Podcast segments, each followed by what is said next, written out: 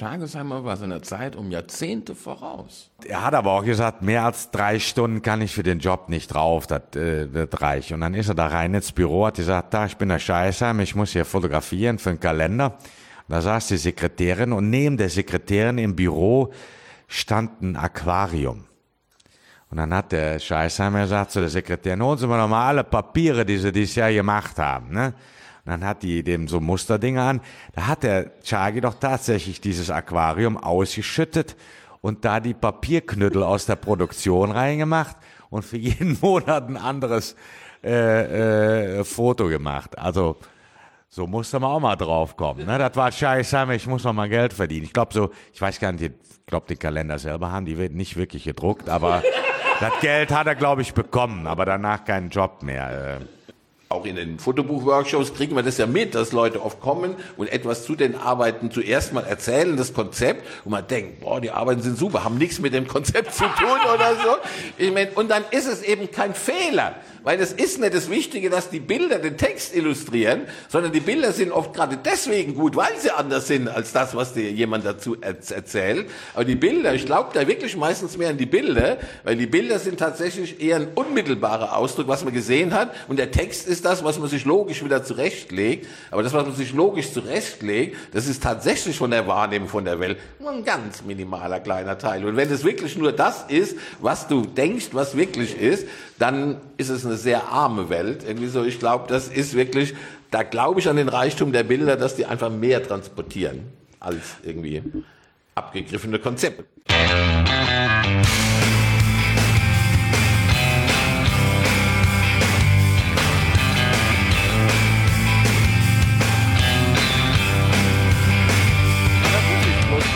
Natürlich ein ähnliches Modell. Ich meine, Blossfeld ist ja später natürlich in der Kunstwelt mit seiner Fotografie bekannt geworden, aber der hat die ja gar nicht als Kunst gemeint, ja. Der hat die ja als irgendwie Vorlagen für seine Studenten irgendwie gemacht, irgendwie so für seine Zeichenstudenten, ja. Und das war das Witzige, dass ja irgendwie dann auch eigentlich die anderen Professoren irgendwie, der eigentlich total verpönt eigentlich an der Hochschule war, weil die eigentlich überhaupt nicht groß was davon hielten. Aber der ist natürlich der, der später dann berühmt geworden ist, weil natürlich irgendwie die Fotografie eigentlich erst dann, wenn sie sie einfach wissenschaftlich, wenn sie seriell, wenn sie streng, wenn sie typologisch, wenn sie eine gewisse Form der Katalogisierung der Welt schafft oder so. Jedenfalls in Deutschland. Eigentlich, ja. Aber ist trotzdem, um das irgendwie kein Missverständnis, ich finde es trotzdem faszinierend. Ich finde Sander faszinierend, ich finde die Bechers faszinierend und ich finde auch irgendwie äh, Bloßfeld faszinierend. Also sind einfach extrem wichtige Positionen in der fotografischen Landschaft. Nur die Ideologie, die sich daraus strickt, dass es sagt, Fotografie ist nur dann eben Kunst, wenn sie wissenschaftlich ist, diese Verengung, die ja allgemein irgendwie auch natürlich weltweit irgendwie geschaffen wurde, also diese Position, die sich so einen allgemeinen Anspruch, das ist die wahre Fotografie. Auch wie August Sander in der Ausstellung, die in der SK-Stiftung ist, steht, das ist die reine Fotografie und mit dieser reinen Fotografie kann ich die absolute Wirklichkeit zeigen und ich zeige die komplette Psychologie des Menschen. Ich meine, was für ein aberwitziger Anspruch. Das sind fantastische Bilder, aber ich denke irgendwie, dass Schagesheimer mit seinen Bildern etwas mehr an der Psychologie irgendwie der Menschen dran ist, als irgendwie der äh, Koch oder der Bäcker, der jetzt irgendwie in seinem Kochtopf rührt. Ich meine, das hat mit der Psychologie relativ wenig zu tun. Das ist die Funktion innerhalb der Ges Ges Ges Gesellschaft, aber hat mit Psychologie überhaupt nichts zu tun. Nein, es ist genau das, was du vorhin... Absolutheitsanspruch ist natürlich grot grot grotesk oder so, ja, obwohl die Bilder faszinierend sind. Also ich finde Sander absolut faszinierend. Aber die Ideologie, die davon rausgestrickt wird, die übernommen wird und sagt, das ist die reine Fotografie, das ist die Wirklichkeit, das hat auch was extrem Restriktives. Und Restriktives, wo ich irgendwie denke, dass sowas wie Schagesheimer da auch einfach ein Gegenpol ist. So, und da, Dieter, ich weiß, du hast einen meiner, Lieblingsbe einen meiner Lieblingsbegriffe auch nochmal äh, im Teaser erwähnt. Da komme ich da wunderbar drauf, nämlich Deutungshoheit. Ne? So, und da kommen wir nämlich auch. Und ich finde, da können wir fast froh sein, dass wir mit Schagesheimer jetzt nicht so sehr zu kämpfen haben, wie zum Teil mit anderen äh, Fotografen, die unter wie auch immer gewissen deutungshoheitlichen äh, Interpretationen, kuratorischen äh, Bedingungen etc. Da liegt Schagesheimer ja noch relativ offen da. Ne? Also das heißt, wir können da auch noch mit umgehen ohne. Ne? Wir können da so ein 35 Reloaded machen. Wir können äh, auch ohne große da nochmal, muss man sagen, auch nochmal wirklich ein Dank an alle, die Rheinisches Bildarchiv, äh, Johanna und Miriam vom Museum Ludwig, die uns da so großzügig auch mit, mit so einer offenen, ja auch relativ, sagen wir mal, freien Umgang mit dieser, mit diesem Werk irgendwie machen lassen und uns da äh, alle Unterstützung geben. Da muss man uns auch wirklich mal einen Hut ziehen. Ne? Das wäre jetzt mit Sander jetzt nicht ganz so einfach. Ne? Also ich sag mal, wobei mich das auch äh, reizen würde. Aber äh, ich glaube, da haben wir bei Chargesheimer ist einfach noch, da steckt das Potenzial. Und heute mit so einem Vermittlungsaspekt und denke, okay, wir müssen heute schauen, äh, wie bringen wir den Leuten Dinge bei. Das ist ja nicht nur ein Museumsding, sondern du bist ja selber, bist du auch unterwegs. Deutschland 35. Mein Fotografie ist so ein grandioses Medium und äh, hat so viele unterschiedliche ähm, Möglichkeiten für alle. Das Offene ist sehr demokratisch. Natürlich ringen wir immer um, wie kriegen wir zusammen, wie, äh, wie filtern wir das raus, wie kondensieren wir das Beste äh, äh, in die Bücher rein. Aber ich glaube, da haben wir auch wirklich eine Chance, äh, auch Chargesheimer zum 95. da äh, den so weit beleben zu können und wieder zu entdecken und äh, neu auf den drauf zu gucken. Und das ist ein Prozess. Ich meine, wir, wir sind ja froh, dass wir da kein, keine Hoheit haben, sondern jeder für sich. Jeder kann da drauf gucken. Wir können rausholen. Das ist und bleibt dialogisch. Das kann ein schönstes, wenn das ein Diskurs ist. Also was wollen wir mehr? Also da hat uns Schargesheimer auch irgendwie so ein bisschen mit diesem das ist ein bisschen lange in der Gruft gewesen da, aber vielleicht gibt es uns jetzt gerade die Chance und die Möglichkeit mit einer gewissen Freiheit, ohne zu viel Diktat, diesen Menschen, und ich war ja auch noch ganz berührt da zu sehen, wie er da mal spricht, vielleicht auch wirklich für uns alle nochmal noch mal neu zu entdecken, nochmal Aspekte rauszuholen, wenn man ihn da sieht ne, und sagt, muss man die Hirn einschalten oder wie auch immer. Man, das sind ja so empathische Momente und die sind ja wichtig. Und ich glaube, äh, da können wir schon auf eine, eine schöne Zukunft hoffen. Man weiß, was wir da noch finden. Ne? Wir wissen ja auch, Johanna, dem Bildarchiv, da liegen ja auch noch einige Zehntausende Chagesheimer Bilder, die überhaupt noch nicht aufgearbeitet und auch noch nicht archiviert sind. Wer weiß, was der alte Jack da noch alles fotografiert hat. Ne? Philipp, wie, äh, wie ist da dein Blick drauf? Ich sehe das ähnlich. Ich sehe das also gerade diesen Aufbruch. Ich habe jetzt hier auch noch, soll ich mal, soll ich mir einen Übergang zu diesem Buch hier, äh, und zwar Schagesheimer im Zoo. Das ist ja auch irgendwo, äh, kennt man kaum, ne? Wie kann der nur im Zoo Fotos machen? Das war eine Auftragsarbeit äh, zum 100-jährigen Bestehen des Kölner Zoos 1960.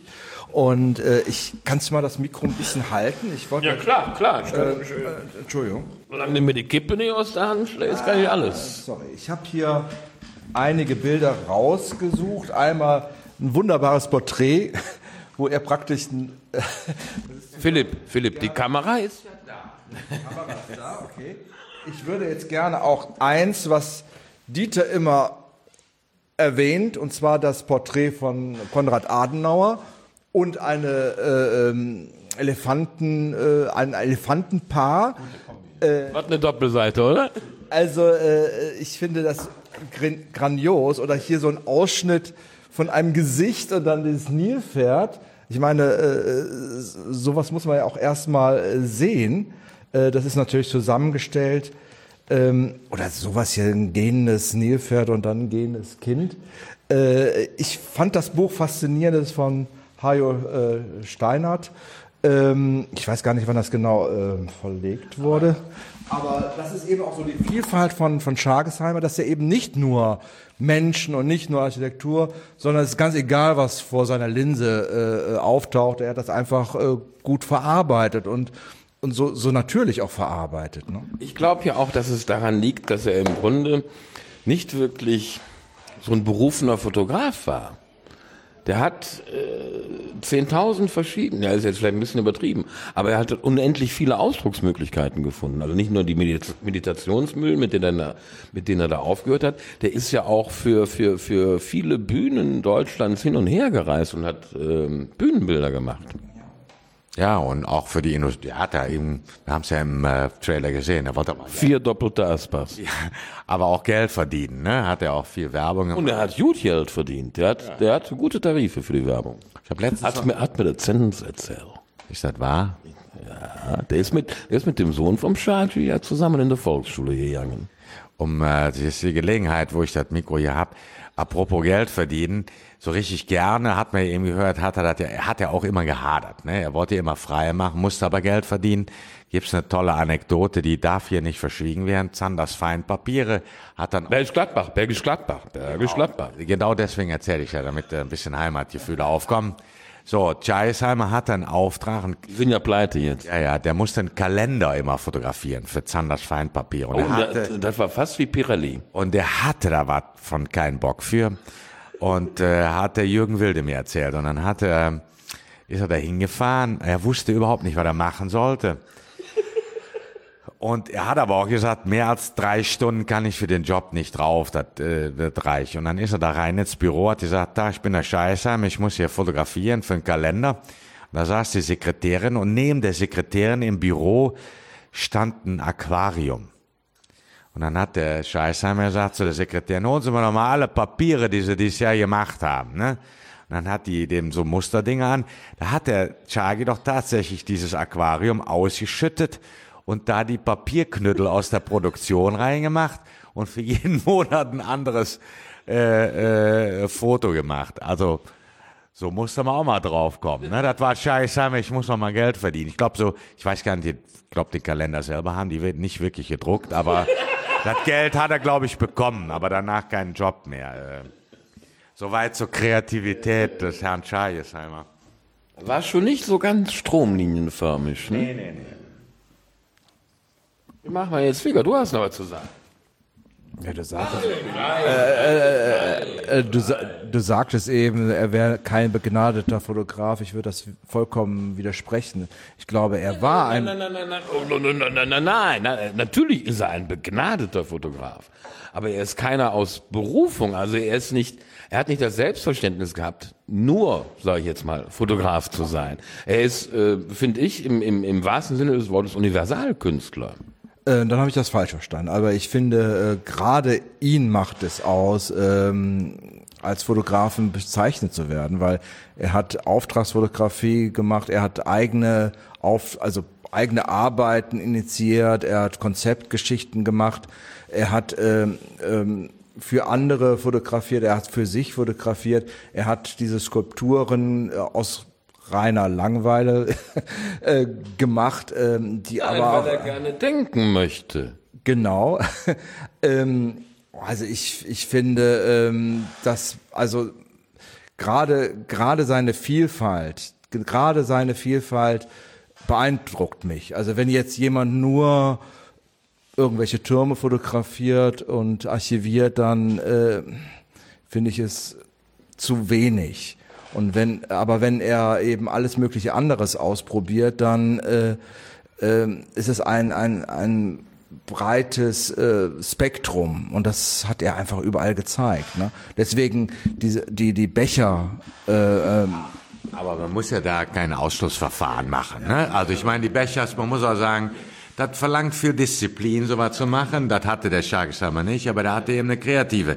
Der hat eben da rumge... Nicht jeder kann äh, jahrelang äh, Blüten wie der Blossfeld, weil er brauchte. Da braucht man schon, und dafür schätzen uns die Leute ja auch im Ausland, weil keiner ist so verrückt und macht jahrelang, äh, haben die Italiener mir immer gesagt. Ne? Wie können die da ne, so jahrelang immer dasselbe machen, aber da haben wir halt auch eine gewisse Disziplin.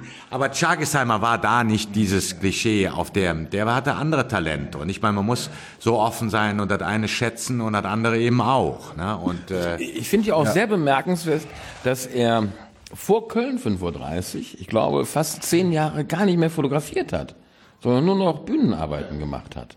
Und er hat sich dann irgendwann aufgrund dieser Nord-Süd-Fahrt-Katastrophe entschieden, Fotografie ist das richtige Medium für das, was ich damit sagen will. Ist meine Haltung. Also ich finde ihn begnadet als Fotograf. Ich finde ihn äh, begnadet subjektiv auch und emotional und sinnlich. Also all das, was man uns Deutschen im Ausland äh, nicht wirklich zutraut.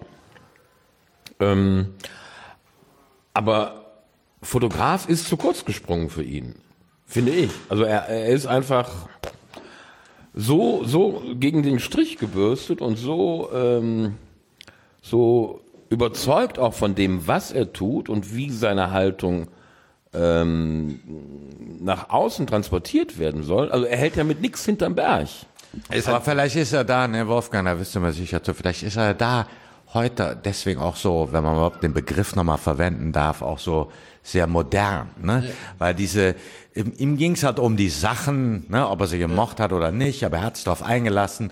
Und ich meine, so eine Art zur Bühnenarbeit zu kommen, selber was zu inszenieren, das hatte ja auch eine Dynamik. Und dann hat er ja viel Werbung gemacht, hat er auch Dinge gemacht, die man kaum weiß, äh, man hat so Siebdruckgrafiken. Ich habe letztens noch mal eine Fortwerbung gesehen, äh, die er da rumexperimentiert hat. Er war sehr offen und äh, ich finde, da spricht so sehr viel, sehr viel moderneres Denken, diesen Umgang mit dem Medium mhm. jetzt nicht so verengt, nicht so handwerklich, nicht zu äh, zu äh, engstirnig zu sehen. Und ich glaube, da liegt auch nochmal äh, schon eine Faszination von Chages Arbeit äh, in seiner ganzen Breite, Breite zu sehen. Ne? Und was da ja auch ganz gut so passt, finde ich, um mal den Bogen wieder ein Stückchen zurückzuholen, da wo wir vor einer Dreiviertelstunde waren, ist dieses Workshop-Konzept von Wolfgang Theater of Real Life. Da hatte ich die Freude, letztes Jahr äh, über sechs Monate diesen diesen Workshop mitzumachen mit, ich glaube, acht oder neun anderen Personen, die aus allen möglichen Berufsschichten und, und Lebenssituationen kommen. Und äh, gerade das macht die, die, diese, diese Zusammenkünfte, also einmal im Monat dann, ähm, unglaublich bereichernd. Ja, ich sehe gerade da eben auch der Fotografie irgendwie auch das äh, Faszinierende auch, irgendwie der Perspektive irgendwie auch des Amateurs. Also der nicht irgendwie so eben in den professionellen Zwängen ist, wie sie auch Schargesheimer beschrieben hat, äh, der äh, Redakteur, der mir sagt, was ich machen muss, irgendwie so. Das ist wirklich natürlich auch die Chance irgendwie auch von sehr engagierten auch Amateuren, aber wie gesagt, in der Mischung irgendwie auch mit Leuten, die auch professionell mit irgendwie Fotografie umgehen, tatsächlich so ein lebendiges irgendwie Dokument irgendwie unserer Umwelt irgendwie auch zu schaffen, irgendwie so, ohne in professionellen oder auch in konzeptionellen Zwängen zu sein, die einem Kunstmarkt ja auch irgendwie vorgibt. Also ich glaube irgendwie so, dass für mich irgendwie das Format irgendwie so der Lichtblick School ist, genau, eben gesagt, jeden dort abzuholen und wirklich auch zu gucken, wo steckt bei jeder persönlichen Haltung, die da ist, irgendwie die Chance, die auch so zu formulieren, also durch irgendwie auch eine Betreuung, dadurch, dass man gemeinsam auch Kritik irgendwie an den Arbeiten führt, also erstmal macht, wo, wozu man wirklich auch erstmal aus seiner eigenen Motivation, aus seiner eigenen Geschichte raus, welche Themen irgendwie für einen selbst irgendwie da anfallen, irgendwie auch.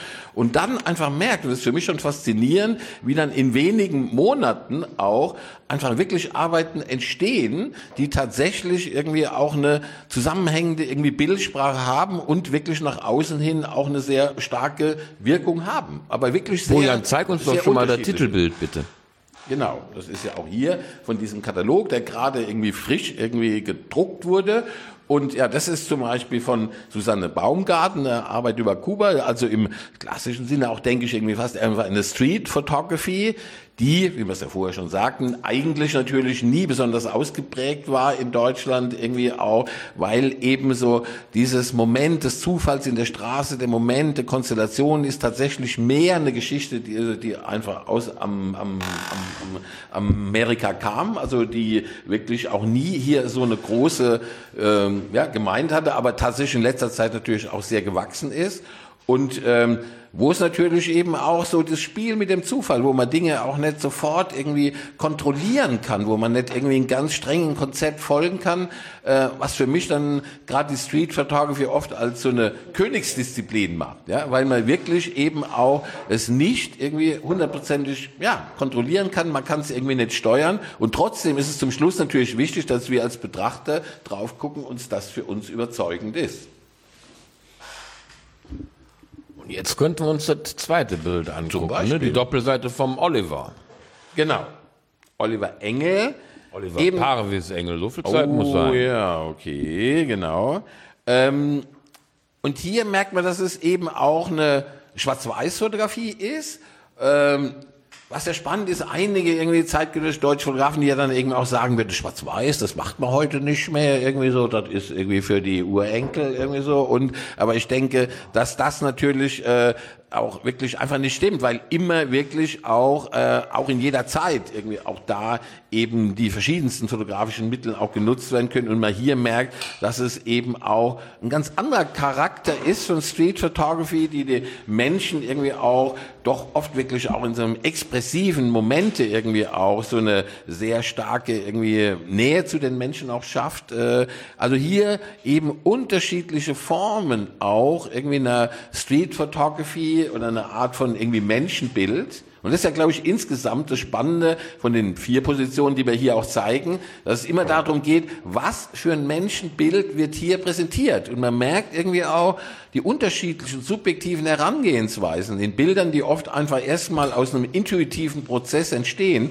schaffen ganz wirklich unterschiedliche Menschenbilder. Und das ist eben irgendwie auch faszinierend, dass auch in den Kursen, in den Gesprächen untereinander auch erstmal für sich klar zu machen. Weil die Bilder holt man ja vieles aus seinem Unbewussten raus. Und das finde ich einen ganz wichtigen Punkt irgendwie auch, der für mich das schon unterscheidet irgendwie gegenüber einer sehr konzeptionellen Fotografie, die vorher einfach schon genau definiert, was für ein Thema man irgendwie schafft, dass ich sehr daran glaube, dass eben Bilder wirklich sehr stark in das Unbewusste irgendwie auch reingehen. Also dass man wirklich Bilder findet und eigentlich durch ein Verstehen der eigenen Bildern etwas über sich erfährt und über die Spiegelung des anderen, dass die anderen im Diskurs, im Gespräch einen widerspiegeln erstmal. Und Godard hat ja schon gesagt, die Bilder ist einfach so ein faszinierendes äh, Mittel, weil du legst Bilder auf den Tisch, wir diskutieren über Bilder und über die Bilder können wir total viel sagen. Ja? Wir können über die Bilder sagen, oh, die Bilder, die strahlen schon eine gewisse Aggressivität, Aggressivität aus. Wenn jemand sagt, du bist aggressiv, ist eine blöde Anmache oder so. Ja? Aber die Bilder ist die Möglichkeit, ist ein Medium, das liegt dazwischen. Und wenn wir uns auf den Diskurs einlassen, schaffen Bilder halt diese fantastische Möglichkeit, einfach über den Diskurs mit anderen etwas etwas über sich zu erfahren und erstmal sein eigenes Weltbild zu begreifen. Von dem man ja vorher denkt, man kennt es, aber eigentlich merkt man ja unheimlich oft, wenn auch in den Fotobuch-Workshops kriegen wir das ja mit, dass Leute oft kommen und etwas zu den Arbeiten zuerst mal erzählen, das Konzept, und man denkt, boah, die Arbeiten sind super, haben nichts mit dem Konzept zu tun oder so. Ich mein, und dann ist es eben kein Fehler. Weil es ist nicht das Wichtige, dass die Bilder den Text illustrieren, sondern die Bilder sind oft gerade deswegen gut, weil sie anders sind als das, was dir jemand dazu erzählt. Aber die Bilder, ich glaube da wirklich meistens mehr an die Bilder, weil die Bilder sind tatsächlich eher ein unmittelbarer Ausdruck, was man gesehen hat. Und der Text ist das, was man sich logisch wieder zurechtlegt. Aber das, was man sich logisch zurechtlegt, das ist tatsächlich von der Wahrnehmung von der Welt nur ein ganz minimaler kleiner Teil. Und wenn es wirklich nur das ist, was du denkst, was wirklich ist, dann ist es eine sehr arme Welt. Irgendwie so, ich glaube, das ist wirklich, da glaube ich an den Reichtum der Bilder, dass die einfach mehr transportieren als irgendwie abgegriffene Konzepte. Ich fühle mich gerade sehr erinnert an eins unserer ersten langen Gespräche an diesem legendären Küchentisch ja. der Galerie Lichtblick. Als ich dir hinkam mit irgendeinem Konzept und dir das anhörtest und dir dann meine Bilder angeguckt hast und gesagt hast, weißt du was, Dieter? Vielleicht guckst du einfach mal, was für Bilder von dir starke Bilder sind. Ja, und, könnte helfen. Und entwickelst anhand dieser Bilder das Konzept, statt dir irgendwas verkopft auszudenken und dann die Arbeiten da reinzuzwingen. Listen to the photograph. Yes. Das ist die Devise. Ich will, weil eigentlich die Bilder sagen dir das irgendwie, was du da machst.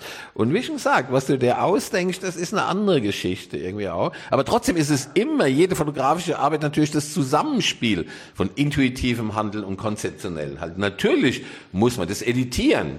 Das Zusammenstellen zu einem Buch oder zu einer Ausstellung ist natürlich eine konzeptionelle Herangehensweise. Du musst mit den Bildern arbeiten und daraus ein Gefüge irgendwie schaffen, was für die anderen irgendwie lesbar ist. Ha, da fällt mir gleich die zweite Anekdote ein, die gar nicht von mir ist, sondern von dem Geschäftsführer meiner heißgeliebten Leib- und Magenagentur Live, mit dem du zusammen ähm, ich glaube, kuratierst äh, alljährlich die Freelance-Ausstellungen. Genau.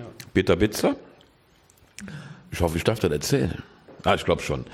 Jedenfalls, jedenfalls erzählte er mir irgendwann beim Mittagessen, das mit dem Wolfgang ist schon seltsam. Ja?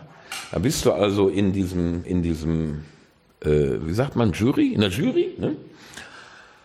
Und hast halt, was weiß ich, 40, 50, 60, 80 Einsendungen. Und dann legt man das auf so einen Tisch. Und ich denke dann, boah, geht ja gar nichts von. Dann kommt der Herr Zurborn, schiebt mal hier und schiebt mal da und zack, funktioniert es. Ja, also ich glaube irgendwie, dass das Zusammenspiel, das Zusammenwirken der Bilder von großer Be Bedeutung ist. Und da ist es eben wirklich so ein ganz wesentlicher Moment. Man trifft auch irgendwie oft so Verleger und alle sagen, ah, das Edit, das wird total überschätzt. Wenn es starke Bilder ist, doch völlig Überhaupt egal, wenn man nicht. denkt, und das ist für mich völlig wahnsinnig. Ja. Das wäre ungefähr genauso gut, wenn ein Literat irgendwie zum Verlag gehen würde, hier hast du eine Kiste Wörter oder so, strick was da draus, weil irgendwie wie das zusammengesetzt wird, zu setzen ist doch völlig egal, wenn die Wörter cool sind, irgendwie so. Ich meine, das ist doch ein Gefüge, ja. Ich meine, so ein Buch ist doch ein Gefüge von Elementen und das ist eine Grammatik der Bilder, die sich zusammenfügt, irgendwie so eine Bildlogik. Und wenn man sagt, ich habe da einfach das eine Ansammlung von schönen Bildern, irgendwie so, das ist einfach natürlich ein kompletter Unsinn, irgendwie Wolfgang, so. du kannst ja Kölsch. Hab Ich nie versuch's gehört. immer mal so zwischendrin, obwohl ich ja wirklich Wahlkölner, ich bin ja eigentlich Pelzer, wie man ja schon sagt, ne, aber so, ich meine, immer wieder versucht man's mal. Aber ich muss ja da auch nochmal sagen, vielleicht sind wir da gar nicht so weit weg von Chagesheimer. Ne? Wenn wir jetzt mal an seine Buchproduktion an, er hat sich ja da seine, seine, seine eigene äh, Unabhängigkeit, die äh, Bilder zusammenzustellen, sich für Cover, Umschlag, Abfolge, Größe selbst verantwortlich zu zeigen, äh, auch hart erkämpft, auch mit den Verlegern. Sein erstes Buch Cologne Intim, war der ein bisschen äh, vor unter Kranbäumen erschienen ist, äh, ist ein gutes Beispiel für. Verweise da nochmal auf den doch sehr großen, leider nie ins Englische übersetzte, aber guten Katalog Chagesheimer Bohemian aus Köln. Da gibt's nämlich ein großes Kapitel über seine Verlagsaktivitäten äh, Aktivitäten und da gibt's eine wunderbare Dokumentation, wo er sich mit dem Chefeditor des Verkehrsamts rumgestritten hat, der ihm natürlich immer dazwischen gequatscht hat, so unter dem Motto, Scheißheimer, du musst noch mal los, wir brauchen unbedingt noch Bilder von Kirchen oder mach doch mal das oder dieses oder jenes. Also in der Genese, ne, ich hatte den Begriff ja mal mit DNA, dieses Chageshammers, äh, Werk, äh, ist das auch ganz gut nachzulesen. Und ich glaube, er hat nicht ohne Grund äh, wirklich immer die Hoheit äh, bei sich äh, äh, verortet, die Dinger zu editieren. Und wir waren ja auch bei dem schönen Theaterprojekt äh, mit dem Fitzli, Fitzli, Futzli, Futzli, war den ja in den Wahnsinn getrieben hat. Also für alle, die die nicht wissen, es gab so ein Projekt, ähm, über Theater, Theater, wo er echt einen langen Auseinandersetzung mit Verleger über Titel, Abfolge der Bilder etc. Und irgendwann ist ihm auch der Kragen geplatzt und er hat ein paar schöne äh, Wörter da benutzt. Aber ich wollte eigentlich nur den, ich wollte dir eigentlich nur eine Überleitung nochmal zu Schagesheimer finden, weil ich finde die Arbeit da, That's Nippes live. Ne? So was haben wir in der Körnerstraße nicht bei uns. Ähm, da gibt es nur in Nippes. Aber diese, ich glaube, heutzutage dieses, wie viel Unabhängigkeit, wie ist der Blick, wie lasse ich mir reinreden oder nicht und wie werde ich mir selber bewusst über Dinge, die ich da fotografiere und wie bringe ich zusammen. Äh, also ich komme da oft zu Schagesheimer zurück und ich finde es fantastisch, wie er sich da auch so überhaupt nicht hat reinreden lassen später nach diesem Colonial Deep Desaster. Ähm, also da finde ich, gibt er uns auch noch so ein bisschen so äh, ein bisschen was mit auf den Weg. Ne? Ich finde ja nicht nur ein bisschen. Und da fällt mir ein, das zweite Gespräch, vielleicht auch das dritte Gespräch, wo ich dir gesagt habe, hör mal Wolfgang, ich finde aber das Bild hier muss unbedingt rein, weil vielleicht verkaufe ich das. Schreckliche Idee, irgendwie so. Na wirklich, das ist äh, wirklich das Ende irgendwie von dem, dass du tatsächlich so eine eigene Sprache. In dem Moment, wenn du wirklich nur ansatzweise denkst, damit, dass ich das mache, um das zu verkaufen, bist du einfach lost irgendwie. Ja, so. Und das ist äh, Nee, ich meine, es ist so wirklich auch dieser Gedanke, oh, ich muss jetzt das Konzept verfolgen, weil das Ding, weil es wird nicht funktionieren. Ja, es wird nie funktionieren. Also ähm, du kannst dich da nicht irgendwie verstellen. Also ich könnte jetzt auch nicht irgendwie versuchen, die Bechers zu spielen, irgendwie, weil ich denke, das funktioniert besser auf dem Kunstmarkt. Irgendwie so, das äh, kann einfach nicht, nicht irgendwie funktionieren. Ja, ich gebe dir da mittlerweile völlig recht, aber es war für mich so eine Art von Offenbarung. Dankeschön dafür. Der Messias hat gesprochen.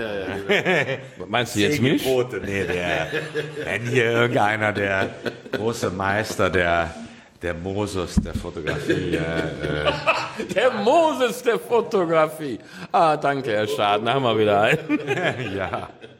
Ich halte jetzt mal Teilnehmer 3 hoch, dass eine Teilnehmerin ist. Kannst du uns die auch, zeige es mal kurz, hast du schon? Kann ich wieder runternehmen? Ja, eine Arbeit, die mich auch sehr fasziniert hat, irgendwie so, wie sie im Laufe irgendwie so der Zeit entstanden ist. Also hier ist wirklich jemand, der einfach überhaupt nicht wirklich aus der Fotografie kommt, irgendwie auch, also komplett als Amateurfotografin auch arbeitet, schon auch den zweiten Kurs irgendwie gemacht hat. Aber ich glaube da auch, es eben ist wichtig, dass du erzählst, was sie beruflich macht. Ja, ist ähm, also in der, in der Psychologie irgendwie arbeitet irgendwie auch. Und das äh, ja und äh, ich finde es wirklich sehr spannend, wie sie einfach im öffentlichen Raum eigentlich fast irgendwie so Situationen, die wie ein Kammerspiel, also auch wirklich diese Idee, auch des Kurses zu sagen, Theater of Real Life, dass man eben nicht sagt, irgendwie, ich fotografiere die Wirklichkeit da draußen, versuche sie möglichst neutral irgendwie darzustellen, sondern wirklich irgendwie versteht, irgendwie so, dass wenn ich ein Bild irgendwie von diesem öffentlichen Raum mache, letztlich wie ein Regisseur bin, und da sind wir wieder auch bei Schargesheimer, dass äh, die Verbindung von Theater und Street finde ich da wirklich auch gar nicht irgendwie so unlogisch. Ich habe ja auch selbst irgendwie extrem viel Theaterfotografie auch gemacht, irgendwie auch lange Zeit davon gelebt. Also für mich ist das schon eine sehr starke Verbindung und eben ein ganz wichtiger Gedanke. Ich gehe nicht da raus und fotografiere die Realität, sondern und auch sage, ich nehme mich total zurück, dieser Gedanke deutscher Dokumentarfotografie der 80er Jahre, ich muss meine Subjektivität zurücknehmen, mich geißeln, oh, ich darf nicht irgendwie subjektiv sein, irgendwie so, um dann ein möglichst neutrales Bild zu schaffen, ist für mich ein absurder, restriktiver Ge Gedanke irgendwie auch. Also wirklich da eben zu sehen, dass ich in der äußeren Welt irgendwie auch fast Bühnen mir schaffe und das sind wirklich diese Bilder sehr stark, ja, dass du merkst, dass so Akteure, das ist aus dem Alltag gesehen Momente, aber die tatsächlich wie ein Kammerspiel wirken und auch tatsächlich irgendwie so wie so ein Warten auf Godot immer Situationen zeigt von Menschen, wo man denkt, worauf warten, äh, ja, worauf wartet man? Also tatsächlich irgendwie auch eine Spannung schafft und eine eben aus komplett irgendwie unbedeutenden Momenten, da passiert nichts irgendwie Wichtiges oder Sensationelles, aber das irgendwie so zu verdichten, irgendwie so, dass dadurch auch so eine äh, intensive irgendwie auch Spannung entsteht. Das finde ich schon sehr faszinierend auch und einfach wunderbar, wenn das irgendwie auch in so einem, finde ich, schon extrem kurzen Prozess irgendwie auch äh, geschaffen wird. Also das... ähm,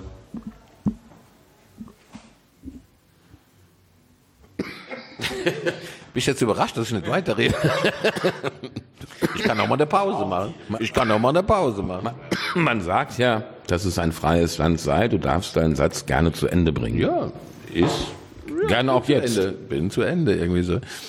Aber ich muss noch blättern, ich bin noch nicht so weit. Ah, okay. Lass dir doch einen Füllsatz einfallen, bitte. Absolut, kein Problem. Man kann ja schon dann fast eben so einen Übergang irgendwie schaffen, irgendwie die nächste, ich weiß ja schon, was kommen wird, irgendwie auch, vom Herrn Röseler irgendwie die Porträts, äh, irgendwie schwarz-weiß, irgendwie Porträts. Und da ist ja eben sehr spannend, dass es ja hier eher auch einen Bezug irgendwie schafft, irgendwie zu August Sander. Ja, indem er in den Bildtiteln eben nicht die Namen nennt, sondern irgendwie wie auch bei August Sander eigentlich den Berufsstand. Ja, da steht dann eben nicht irgendwie das also steht was Intendant irgendwie so, da steht nicht irgendwie der Name und so. Und das ist äh, natürlich eine Idee von irgendwie August Sander, eben, dass er gar nicht mit der Fotografie eigentlich die Persönlichkeit zeigt, sondern letztlich irgendwie Porträts schafft und auch davon ausgeht, dass der Mensch irgendwie extrem von seinem gesellschaftlichen Stand geprägt ist. Ja? Und äh, dass er da eben nur den Künstlern eigentlich so eine Individualität zugesprochen hat und denen irgendwie einen Namen gegeben hat. Und äh, da ist natürlich ein spannender Moment, ein Drahtseilakt, wo wir natürlich oft auch drüber diskutiert haben. Irgendwie, wenn du das jetzt machst, irgendwie so ist es heute irgendwie auch noch zeitgemäß. Kann man heute auch noch sagen, dass der Mensch irgendwie von irgendwie seinem Berufsstand so irgendwie definiert ist? Irgendwie so? Ist, geht's darum? Und irgendwie so, dass die Fotografie eigentlich eine andere Fotografie ist irgendwie als irgendwie August Sander. Ich meine, weil wirklich viel stärker eben vom Licht her, ja, es ist ein expressives Licht, ein dramatisches Licht, irgendwie sowas, eine Situation irgendwie überhöht. Es ist auf gar keinen Fall irgendwie so diese sachliche irgendwie Darstellung. Es ist auch irgendwie ein Wechsel irgendwie der Perspektiven, ja. Es ist ein Perspektiven, die wirklich den Menschen einerseits eingebunden in die Szenerie zeigen, aber dann auch das andere, wo der Kopf einfach expressiv irgendwie auch rausgelöst wird, irgendwie aus dem Kontext. Aber ist ja da vielleicht eben auch spannend, gerade durch irgendwie den Bezug zu August Sander, das letztlich auch zu thematisieren. Ja, ich glaube irgendwie, dass das in so einer Arbeit drinsteckt, irgendwie so, dass man Bezüge irgendwie herstellt, aber da, dadurch gleichzeitig darauf aufmerksam macht, dass man heute das auch gleichzeitig wieder in einer anderen Sicht irgendwie sieht. Also ist letztlich irgendwie nicht ein Cover, ist jetzt nicht einfach die Wiederholung irgendwie von August Sander, sondern letztlich auch eine zeitgenössische Interpretation davon. Würdest du das auch so sehen? Ja, natürlich. Wir sind ja auch knappe 100 Jahre weiter. Also auch in der Fotografie. Sind sozusagen in der Fotografie sind wir doppelt so alt wie damals. Ja, aber das ist tatsächlich auch eben von der stilistischen irgendwie Ausrichtung, dass es tatsächlich ein wichtiger Gedanke natürlich ist. Geht es irgendwie darum, kann, kann ich mit einer Fotografie ein sehr stark eindeutiges Bild irgendwie des Menschen schaffen? Also kann ich irgendwie damit, wie eben August Sander sagt, die reine Fotografie, die einfach die Wahrheit, die Wirklichkeit zeigen. Ich meine, in dem Vorwort irgendwie zu einem August Sander irgendwie Buch irgendwie ist ja auch, steht drin, da werden alle anderen Fotografen, irgendwie Porträtfotografen der Welt eigentlich gesagt, dass es unmöglich ist, dass man so nicht arbeiten kann. Also es ist schon irgendwie eine sehr explizit, auch ein bisschen ideologisch, dass ich sage, das ist die richtige Art, den Mensch zu sehen. Also da, Da- steht da- auch da- mal ein Artikel drüber drin über deinen Abus, dass sie eben ja gar nicht nur eine Randgruppen fotografiert, dass sie ja selbst Randgruppe ist oder so. Also ich meine, das steht in Vorwort irgendwie Ding. Also man merkt, das darf ja klar. Ich meine, das ist irgendwie schon eine extrem, das ist die richtige Sicht irgendwie der Welt oder so. Ja, aber ist das denn nicht auch was extrem Deutsches? Es ist extrem deutsch, natürlich. Danke, So auch so. danke. Das ist extrem Ich, deutsch. ich würde gerne, ich würde gerne auf äh, einen Halbsatz von dir zurückkommen, den du über einen deiner Professoren gesagt hast vorhin. ja. Als du sagtest, man muss auf jeden Fall, um zur grauen Wand zu werden, einen Schritt Ja. zurückgehen. Ja. Und genau das hat August Sander gemacht. Er ist nicht ein, der ist 20 Schritte zurückgegangen, hat sich völlig als Person Mhm. rausgenommen und versucht, wirklich versucht, Ja. Objektiv darzustellen. Das ist natürlich nicht möglich, aber er hat es versucht. Ja, aber Und dabei natürlich Nee, nee, extrem nein, nein, gut Ich bin ja noch lange nicht fertig. Im Gegensatz dazu hat meiner Meinung nach Schagesheimer immer einen Schritt mindestens auf die Person zugemacht. Ja. Ich habe mal mit einem mit einem Redakteur Tim Pröse, wunderbarer Mensch, der hat ein tolles Buch über über die Hallervorden geschrieben, ein Porträt. Ähm, der ist immer gerne in die Menschen hineingekrochen. Und genau das macht Schagesheimer auch, finde ich. Und genau das will ich auch machen. Also ich Ja. habe ich hab kein Interesse daran, irgendwie zurückzugehen und das Ganze ähm, wie, wie, wie, wie so ein Botaniker zu sezieren. Ja, ich meine, das ist halt wirklich überhaupt die Idee des Dokumentarischen Distanz. Das ist ja ein ganz wichtiger irgendwie Punkt irgendwie auch so, ja. Also, dass du merkst, irgendwie die Objektivierung des Blicks ist ja wirklich unheimlich oft verbunden irgendwie damit, dass ich einfach eine extreme Distanz zu den Dingen schaffe, ja. Also man kann auch wirklich manchmal sagen, dass so distanzierte Dokumentarfotografie Deutschlands, dass man irgendwie denkt, da taucht kein Mensch auf. Du denkst auch, das ist irgendwie ein Land nach einem Neutronenbombenangriff oder so, ja. Man denkt irgendwie so, hallo, gibt's hier noch Lebewesen oder so, ja. Also wenn ich durch manche Ausstellungen gehe, dann denke ich, ich meine, da kriege ich, dann zieht's mir ein bisschen die Seele zusammen oder so, weil ich denke, hallo, ich meine, das ist spannend. Jede eigene Arbeit für sich ist spannend. Nur in der Addition aller Sichten, die alles andere ausschalten oder so, ist es schon manchmal beängstigend. Also da friert mir echt die, diese, so die Seele, ja. Also das finde ich Absolut. also das finde ich schon ein Punkt. Und dass man eben das nicht ganz begreift, also dass dieses neutrale, sachliche irgendwie Darstellen eingekauft ist, irgendwie so, mit irgendwie einer extremen Distanz. Für mich ist auch ein spannendes Moment. Es gibt ja viele Bilder irgendwie auch von deutschen Fotografen, die einfach nach Fernost irgendwie die Großstädte irgendwie fotografieren, extrem irgendwie distanziert, da auch faszinierende Bilder machen und so, aber dann irgendwie auch in der FAZ dann steht, ja, diese Städte, da kann man nicht leben, das sind Megacities, die sind kalt, die sind leblos und tot. Ja, hallo, wenn man da hinfährt, irgendwie so, ja, dann fahrt doch mal nach Shanghai oder Ding. Da steht, das quillt über von Leben, ja. Ich meine, das ist deren Distanz irgendwie der Fotografen, die die Distanz zu der Welt haben. Aber dadurch, dass man sagt, das ist der objektive Blick, das ist der sachliche Blick, irgendwie so, in dem Moment wird dieser eigentlich extrem distanzierte, eigentlich menschenfeindliche Blick irgendwie auch letztlich zur objektiven Darstellung gemacht. Und das ich ist letztlich das Propaganda. wunderbar, wunderbar. Es bringt so ein bisschen die Dramaturgie äh, durcheinander, aber hatten wir am Anfang ja auch schon. Ähm, ich möchte jetzt auf, auf dieses Vorwort von Köln 5.30 Uhr kommen. Das sollte ja eigentlich Heinrich Böll schreiben, der damals noch kein Literatur-Nobelpreisträger war, aber trotzdem schon ziemlich, ziemlich äh, guter Wortakrobat. Und was hat der Chagi gesagt? Was hat er gesagt? Äh, Du hast das gesagt, damals, da, damals im, im, im Sutterreng vom Karswerk. Wir haben das eben gehört und wir haben es uns alle nicht gemerkt. Also sinngemäß hat er gesagt, riechst du jetzt, Bull, das ist Dreck. Ich mach das selber. Er hat, äh, Böll, er hat ihn beauftragt, das Vorwort zu schreiben. Das war ihm aber Art ein bisschen zu episch geraten. Äh, es war ihm ein bisschen zu böllschwülstig, immer so ein bisschen um den heißen Brei rum. Äh, und ich glaube, Schagesheimer war zu der Zeit irgendwie so ein bisschen eher auf Krawall gebürstet. gebürstet, ja, und äh, Aber hör mal, hör mal, Heinrich ja auch. Denn was ich rausgefunden habe, vor wenigen Tagen, glaube ich erst, ist, ähm, dass der Bau der Nord-Süd-Fahrt für Heinrich Böll der ausschlaggebende Impuls war, nach Irland auszuwandern. Das hast du erzählt, genau.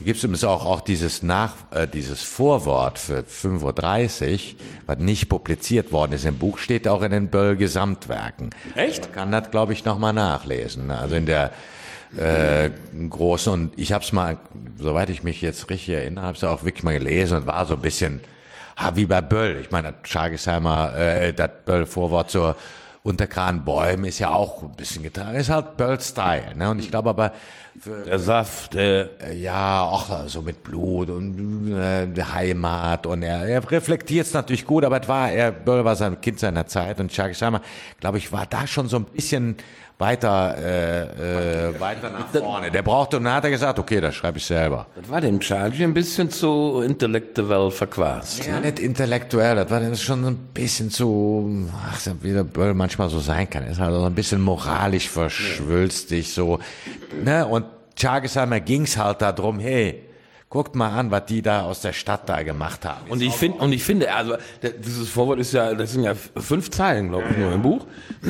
Sehr kurz, sehr kondensiert und er bringt in einem Satz super gut auf den Punkt, was du eben meinte, oder er konterkariert das eigentlich. Ähm, sinngemäß sagt er, korrigiere mich, du weißt das vielleicht auswendig, hoffe ich zumindest. Ähm, all diese Bilder zeigen keine Menschen, Komma, obwohl es Schluss, letztend, Schluss letztendlich nur darum geht, um das Schicksal der Menschen. Und das unterscheidet ihn halt total von den Bechers. Ja. Zum Beispiel. Funktioniert auch nicht auf dem Markt. Ja, nicht nur auf dem Markt nicht, ja auch im Museum nicht. Und jetzt äh, hoffe ich, dass ihr mir das alle nicht übel nehmt und drei Minuten alleine weiter schwaden könnt, weil meine Blase ist voll. Markus, tu mal was. Äh, du musst mal aufs Klöchen. Okay, dann hopp, hopp, hopp, hopp, hopp. Wir übernehmen das hier. Tschüss, Dieter. Bis später mal. Ich weiß gar nicht, was sieht denn... So, der Chef ist weg. Jetzt gucken wir erstmal gerade hier. Was steht denn eigentlich auf dem Plan hier drauf? 22.45 Uhr, Ende. So, das heißt, wir sind schon im Appendix. Philipp, so, ah, hier, der ist auch viel besser gepolstert hier, das jetzt. Endlich, endlich. Ähm, Philipp, ich würde mal gerne noch zurück. Du hast ja, äh, du hast ja auch dein Projekt dann auch weitergeführt mit dem 35. Wir haben es ja ähm, am Anfang äh, hat die das ja schon erwähnt. Ähm, welche Inspiration gibt dir denn jetzt mal in der Tradition Schagesheimers äh, zu fotografieren? Ist eine Sache, aber der nächste Schritt inspiriert dich das denn auf einen, auf einen weiteren Schritt? Wie ist denn, wie, wie guckst du denn jetzt auf die Stadt? Wo, was kitzelt dich da, wenn du von dem Punkt aus an äh, fotografisch äh, zu fotografieren, nicht zu denken, ich hätte fast gesagt, oh. Ähm, tatsächlich ähm, verfolge ich gerade zwei Projekte. Einmal das Projekt ähm, Kölner Oper und das zweite Projekt ist das WDR Filmhaus. Ähm, das sind so Veränderungen, die ich natürlich sofort fotografiert habe, als ich gehört habe, da wollen die das umbauen, die wollen das äh, äh, umgestalten oder wie auch immer. Das soll eben doch anders aussehen. Und ähm, das ist im Grunde genommen genau diese Geschichte. Ähm, Köln 5.30 Uhr, ähm, dann 25 Jahre danach äh, von Wolfgang Vollmer äh, äh, publiziertes Buch äh, Die Veränderung nach 25 Jahren der Stadt. Und ähm, also es ist so für mich so ein Anhaltspunkt, dann eben auch weiterzumachen. Aber ähm, das ist nur ein Teil. Also ich, ich fotografiere auch fotografiere auch Menschen. ich mache Eventfotografie. Ich habe jahrelang für den Rockpalast äh, Fotos gemacht. Geld verdienen. Äh, und, auch Geld verdienen, genau. Ähm, Rockpalast. Äh, ja. Und ähm, ich, ich, ich äh, fotografiere eben auch gerne, äh, bin auch gerne mittendrin. Ähm, Schargesheimer ist ja immer mittendrin im Geschehen und ähm, hat die Leute so festgehalten, wie sie eben gerade da waren. Die haben sich nicht verstellt. Ne? Ähm, also das, äh, das verfolge ich auch äh, mit großer Begeisterung. Ähm, deswegen, ähm, vielleicht habe ich das damit beantwortet. Also, ne? Ja, das ist ja schon ganz gut. Ich meine, wenn man jetzt zu einer Prämisse kommen würde, dass man sagen könnte, okay, Fotografie kann auch die Stadt verändern, A, indem man auf Fotografien guckt, wie sie mal waren, wie Fotografen gehandelt und wie sie publiziert und ausgestellt haben. Ähm, ich finde es sehr spannend zu sehen, wie man in so einer Chargesheimer Idee, oh, er ist wieder zurück, aber er versteckt sich. Ähm, Wolfgang, glaubst du denn, ähm, so wie Philipp das jetzt so ein bisschen äh, skizziert hat, den Blick da zu schärfen, dass Fotografie wirklich auch die Stadt verändern kann in dem Sinn? Ich weiß nicht, ob sie die Stadt verändern kann, aber natürlich äh, sehr stark das äh, Bewusstsein auf den, den Blick auf die Stadt irgendwie auch. Also das kann natürlich schon irgendwie das mal, so wie ich ja eben beschrieben habe, das kann ein Blick auf die Stadt sein durch distanzierte irgendwie Architekturen und es prägt einfach den Blick darauf. Das wird irgendwie so interpretiert. Und wenn du einfach einen anderen Blick irgendwie auf die Stadt hast, irgendwie auch, ähm, also hatte ich dann irgendwie auch zum Beispiel als Reaktion auf mein Buch äh, irgendwie Karma dabei, wo ein Architekt irgendwie dann in, in Berlin da drauf guckte, meinte, oh krass, irgendwie so, in dem Buch ist das drin, was eigentlich für ihn irgendwie einfach die Architektur verfehlt, dass die gar nicht mehr an den Menschen mit einbezieht, irgendwie in die doch. Planung irgendwie für eine Stadt oder Aber so. Noch für den war das ein ganz krasses Moment, dass der sagt, das ist das Statement in dem Buch, also in den Bildern, sieht er wirklich irgendwie auch eine Verschmelzung irgendwie mit dem Mensch und der Stadt irgendwie so. Also dass da wirklich äh, auch architektonisch fast, also der Mensch einfach einbezogen wird irgendwie auch. Sein neues Buch Karma Driver, aber um mal auf deine auch sehr, sehr gute, editorisch betreute Arbeit 11.11 Uhr, 11, ja. äh, das große Karnevalsprojekt zurückzukommen. Ne? Also wenn man da mal sieht, äh, jahrelang, wie ist Karneval fotografiert worden und mit eurem Projekt damals, wo ja auch David Klammer, ja. äh, dessen Bilder wir eben hier gesehen haben, äh, drauf war. Bernd, ja. Also ich muss sagen, Hals mal hoch, ja. liegt ja da hinten. Ich meine, genau. ähm, für mich hat auch das Projekt auch in so einer zumindest karnevalistischen yeah. Schargesheimer Tradition, ist dieses Buch ein hervorragendes Beispiel dafür, dass man den Blick auf in dem Fall dieses Fest Karneval auch nochmal wirklich äh, äh, verändert. Und dann triggert ja, man schon noch irgendwie die, die Systeme an und Ja. denkt so, wow, so habe ich da nie drauf Ein geguckt. ganz wichtiger Punkt bei dem Buch war, auch, wir hatten ja zuerst irgendwie einen Buchentwurf gemacht hat, wo man einfach, was ja typisch wäre, normalerweise, dass man sagt, sie neun Fotografen, mache ich neun Kapitel, weil natürlich die Fotografen auch selbst zuerst mal natürlich sagen, hallo, ich will natürlich meine Arbeiten, irgendwie mein Statement irgendwie schaffen, dann müssen die Arbeiten zusammenbleiben, wenn die über Buch verteilt sind, verliere ich ja ganz meine eigene Präsenz irgendwie da drin. Und man merkte, dass es irgendwie die erste Reaktion dann ziemlich bescheiden war irgendwie auch, dass die Leute sagen, oh, sind gute Bilder drin, aber hm, brauchen wir es oder muss man es haben? Irgendwie so, weil man merkt, es wirkte dann eher wie so ein Ausstellungskatalog, ja, also dass du und man merkt irgendwie, dass da eigentlich der Effekt irgendwie, der dann ziemlich massiv war, aber die Reaktion auf das Buch war ungewöhnlich, ja, ich hatte noch niemals so viel irgendwie äh, Publikationen, Zeitungen, Tageszeitungen, irgendwie auch Fernsehen, Radio, irgendwie. Ich habe noch niemals so eine Reaktion auf ein Projekt gehabt, wie die irgendwie da drauf. Und vorher ist es ja nicht automatisch so, ja. Ich meine, wenn man wirklich einfach auf Karneval guckt, ich meine, innerhalb von Karneval sagst du Karneval mal anders, da sagen die, warum anders, irgendwie so. Und wenn du und wenn du irgendwie woanders über Karneval sagst, lass mich mit dem Karneval in, in, in, in, in Ruhe. Also es war schon ungewöhnlich, dass dann irgendwie so ein Blick da drauf ist. Und man merkt irgendwie, dass da auch eigentlich das Konstrukt der Bilder, der Dialog untereinander, der jetzt in dem Buch ist, wirklich auch die Zwischenräume letztlich thematisiert. Ja? Der eben nicht sagt, das ist die Haltung, das ist die Haltung, das ist Schwarz-Weiß, das ist Farbe, sondern gerade die Interaktion, die Architektur irgendwie der Bilder, die gerade in den Zwischenräumen die Fantasieraum des Betrachters irgendwie lässt und der tatsächlich da drin was imaginieren kann. Also das finde ich für mich immer mehr irgendwie ein ganz wichtiger Punkt der Fotografie, dass die Puzzlestücke irgendwie auch irgendwie einer Wahrnehmung sind und den Betrachter tatsächlich den Freiraum lassen, die wirklich auch neu zusammensetzen. Deswegen eben kein eindeutiges Bild der Welt zu schaffen, sondern die Fotografie als ein Konstrukt irgendwie, ja, das Raum lässt irgendwie auch. Und das ist ein ganz wichtiges Moment.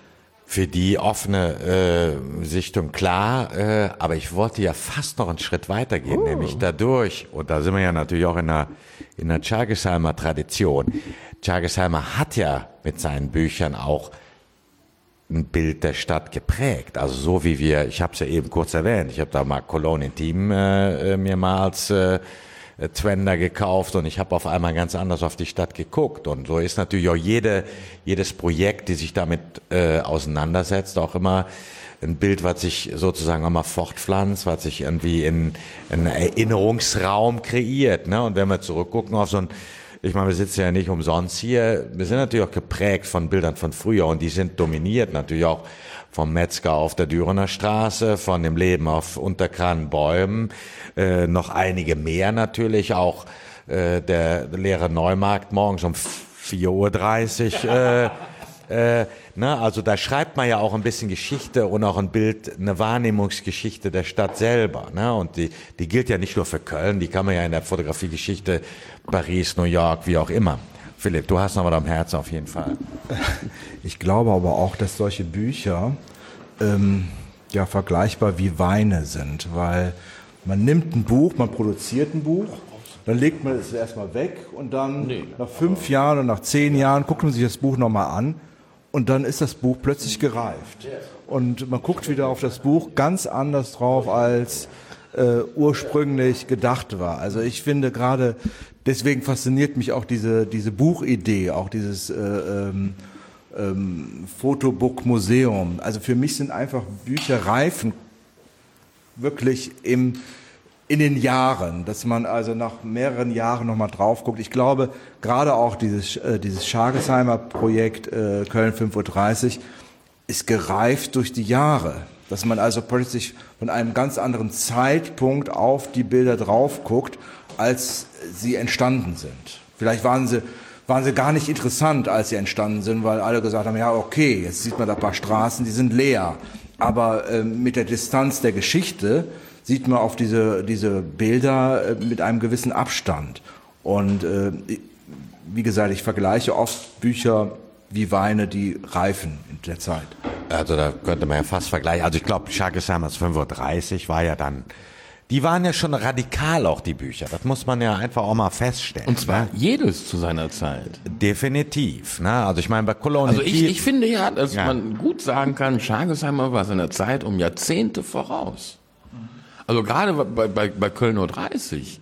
Also der, der, der, das allgemeine Verständnis in dieser Zeit, also Ende 60er, Mitte 60er war, wir müssen die Stadt Individualverkehr tauglich machen. Dieser Entwurf der Nord-Süd-Fahrt, der datiert eigentlich aus den 20er Jahren. Adenauer hat irgendwen, irgendwen aus Berlin geholt oder Frankfurt geholt, glaube ich, so ein Stadtplaner, der hoch dekoriert war. Und die Straße war aber nur halb so breit geplant.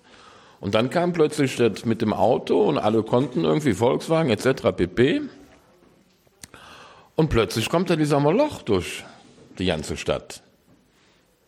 Und alle feiern das, bis auf Herrn Böll und Herrn Schagesheimer, die dann auch noch den Arsch in der Hose haben zu sagen, da machen wir was drüber.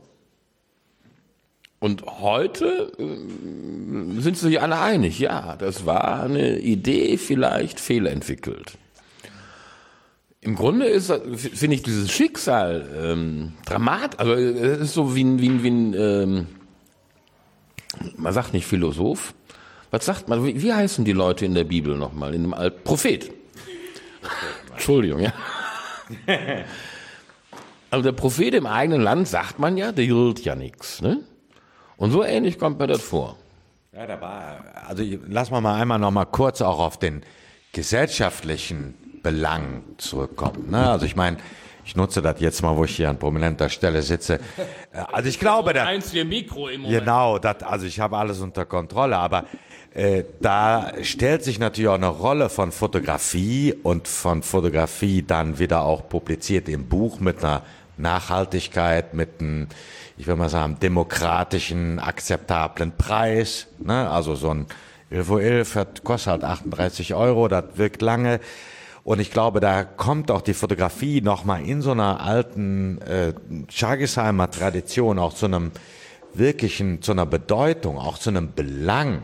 Ne, dass man sagt, okay, man porträtiert eine Stadt, eine Straße, einen Zustand, diese äh, Betonverwüstung, man, äh, also die auch wirkt, die natürlich eine, eine Wirkung, eine Wirkungsgeschichte im Falle Schagesheimer natürlich hat, ne, die natürlich auch genau aus dem Grund auch eine gewisse Auftrag und eine gewisse Verantwortung für alle die, ob du jetzt fotografierst, äh, äh, Porträts machst oder du, Wolfgang, dein Theater of Real Life, äh, da schreiben wir natürlich auch mit Fotografie auch ein Zustandsbericht, äh, ob radikal, ob äh, ähm, eher retrospektiv oder direkt am Puls der Zeit, äh, die sich auch letztendlich nachher auf einen Blick auf diesen Topboss äh, Köln oder was auch immer äh, auf den Zustand irgendwie da ähm, äh, fokussieren lassen. Das finde ich auch immer mal eine Rolle.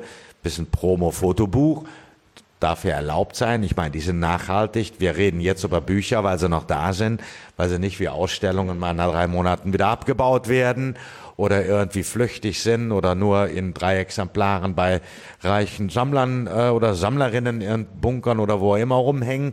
Also da haben wir ja natürlich eine, eine Aufgabe für ein Medium äh, nochmal in dieser Beziehung Chagesheimer und zeitgenössischer äh, Rangehensweise hier definiert, die äh, ich finde nicht nur ein gutes, ähm, ich will mal sagen, gute Argumente für das Medium Fotografie im Buch äh, liefert, sondern auch nochmal eine Nachhaltigkeit und eine gesellschaftliche Relevanz äh, manifestiert, die, äh, ich denke mal, gerade im Blick auf Chagesheimer auch noch nach 50, 60, 70 Jahren von Belang äh, kommt. Oder eben auch gerade nach 50, 60 Jahren. Ja, genau.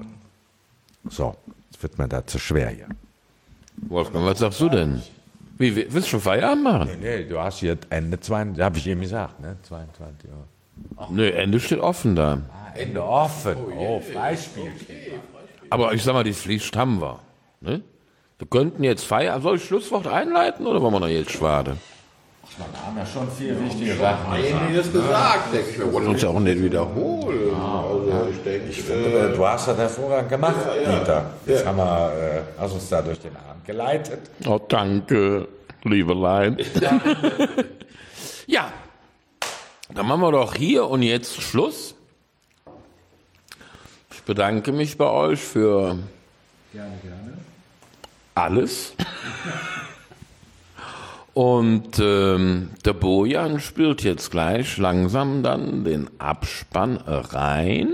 Den müssen wir uns auch nochmal bedanken. Ne? Haben wir das noch ja nicht gemacht? Ach nee, Bojan, danke. Publikum, das so lange irgendwie ausgeharrt hat hier, irgendwie sensationell. Irgendwie. Oh ja, echt auch Geduld hier mit Also wir versenden, versenden, wir versenden, das versendet sich hoffentlich. Wir senden in die dänische Zeit versetzt. Hier haben wir jetzt noch 57 Minuten. Und dann ist der Charge 95. Ja. Nee, ist. Der- ist ja oben auf dem Wirkchen.